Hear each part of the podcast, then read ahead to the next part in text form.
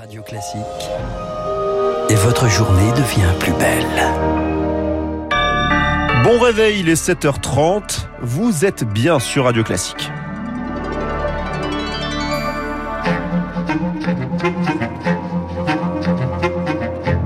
La matinale de Radio Classique avec Gaël Giordana. Charles Bonner à la une ce matin, l'Hérault à son tour touché par un incendie. 1000 hectares ont déjà brûlé près de Gignac à une vingtaine de kilomètres de Montpellier dans un contexte de sécheresse qui touche presque tout le pays. Bonjour Pierre Collat. Bonjour. Les autorités ont donc évacué 300 personnes. La végétation est tellement sèche en ce moment dans l'Hérault que lundi, la préfecture a interdit l'accès à de nombreux massifs forestiers justement pour éviter un incendie. Hier matin, ce sont en fait deux feux qui se sont déclenchés quasi simultanément, l'un à Gignac, l'autre à Saint-Bosile-de-la-Sylve, à peine 1500 mètres de distance, ce qui laisse penser à une origine criminelle. Le parquet de Montpellier a d'ailleurs déjà ouvert une enquête.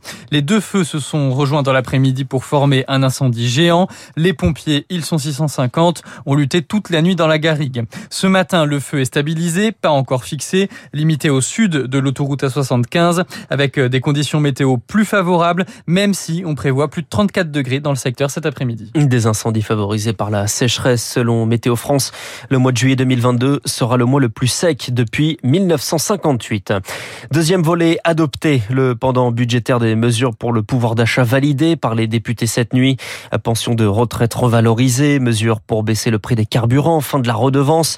Le texte va désormais aller au Sénat, mais les députés préparent déjà l'étape d'après, anticiper les conséquences d'une surinflation. La Commission des affaires économiques a lancé un groupe de suivi début juillet.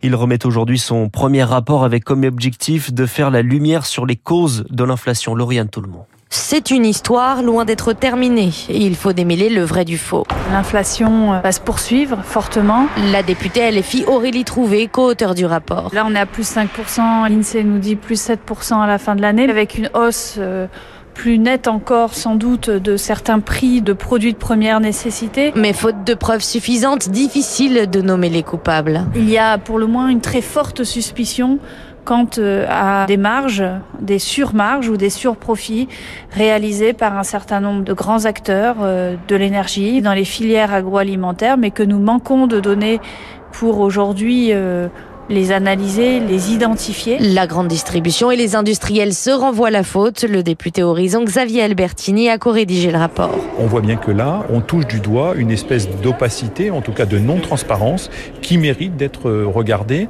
éventuellement compenser une augmentation des prix. Le rapport propose notamment plus de contrôle de la filière par un organe indépendant tel que le commissaire aux comptes. Autant de pistes qui pourraient servir à la rentrée afin d'ajuster la nouvelle loi Egalim ou le projet de loi de finances pour 2023. Lauriane monde, la session extraordinaire du Parlement va prendre fin le 7 août et l'Assemblée ne siégera pas en septembre. De quoi laisser du temps pour construire des compromis car à la rentrée un nouveau texte fait son arrivée et c'est pas le plus populaire, celui de l'assurance chômage dont les règles arrivent à leur terme le 31 octobre.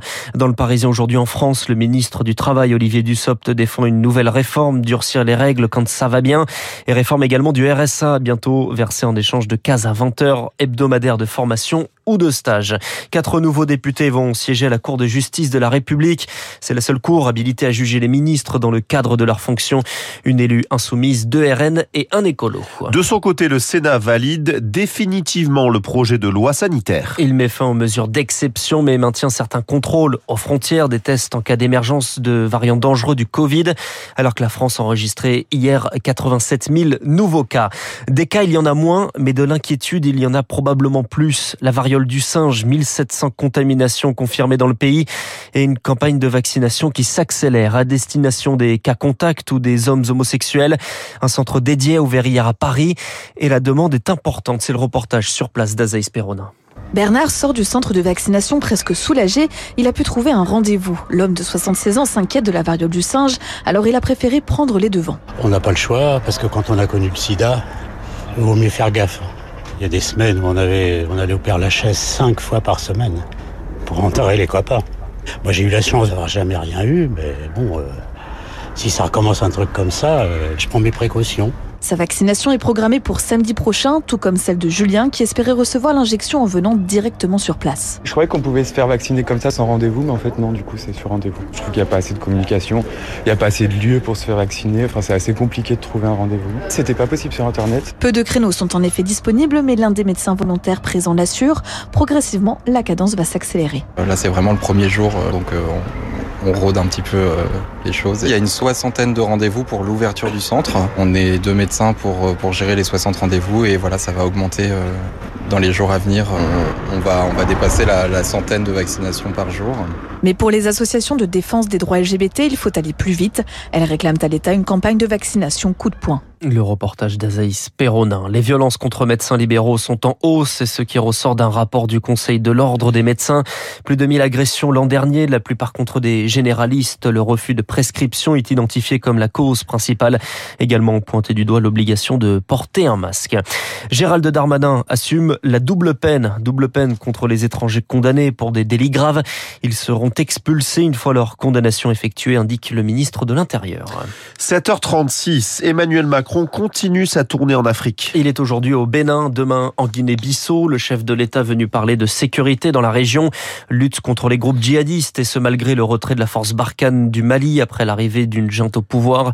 Les militaires pourraient désormais être déployés dans le golfe de Guinée, selon Emmanuel Dupuis, le président de l'Institut Prospective et Sécurité en Europe. C'est une visite qui s'inscrit dans la lutte contre le terrorisme quasiment à chaque étape. Les pays du golfe de Guinée ont désormais à faire face à deux fronts dans lesquels ils sollicitent la même aide de la part de la France. Le terrorisme terrestre avec l'extension du terrorisme djihadiste qui est un peu une nouveauté pour un certain nombre de pays qui jusqu'à présent étaient épargnés, comme le Bénin, mais pour le Cameroun, non, puisque le terrorisme touche le Cameroun depuis 2009.